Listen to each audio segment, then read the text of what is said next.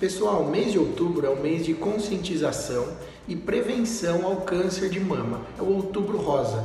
O câncer de mama a gente sabe que acomete largamente as mulheres aí, mas também pode acometer os homens. Exatamente. Sei que isso pode causar surpresa, mas os homens também podem ter câncer de mama. Então o mês de outubro rosa é para todo mundo. Converse com seu médico a respeito dessa campanha e se informe melhor sobre esse assunto. Obrigado e até a próxima.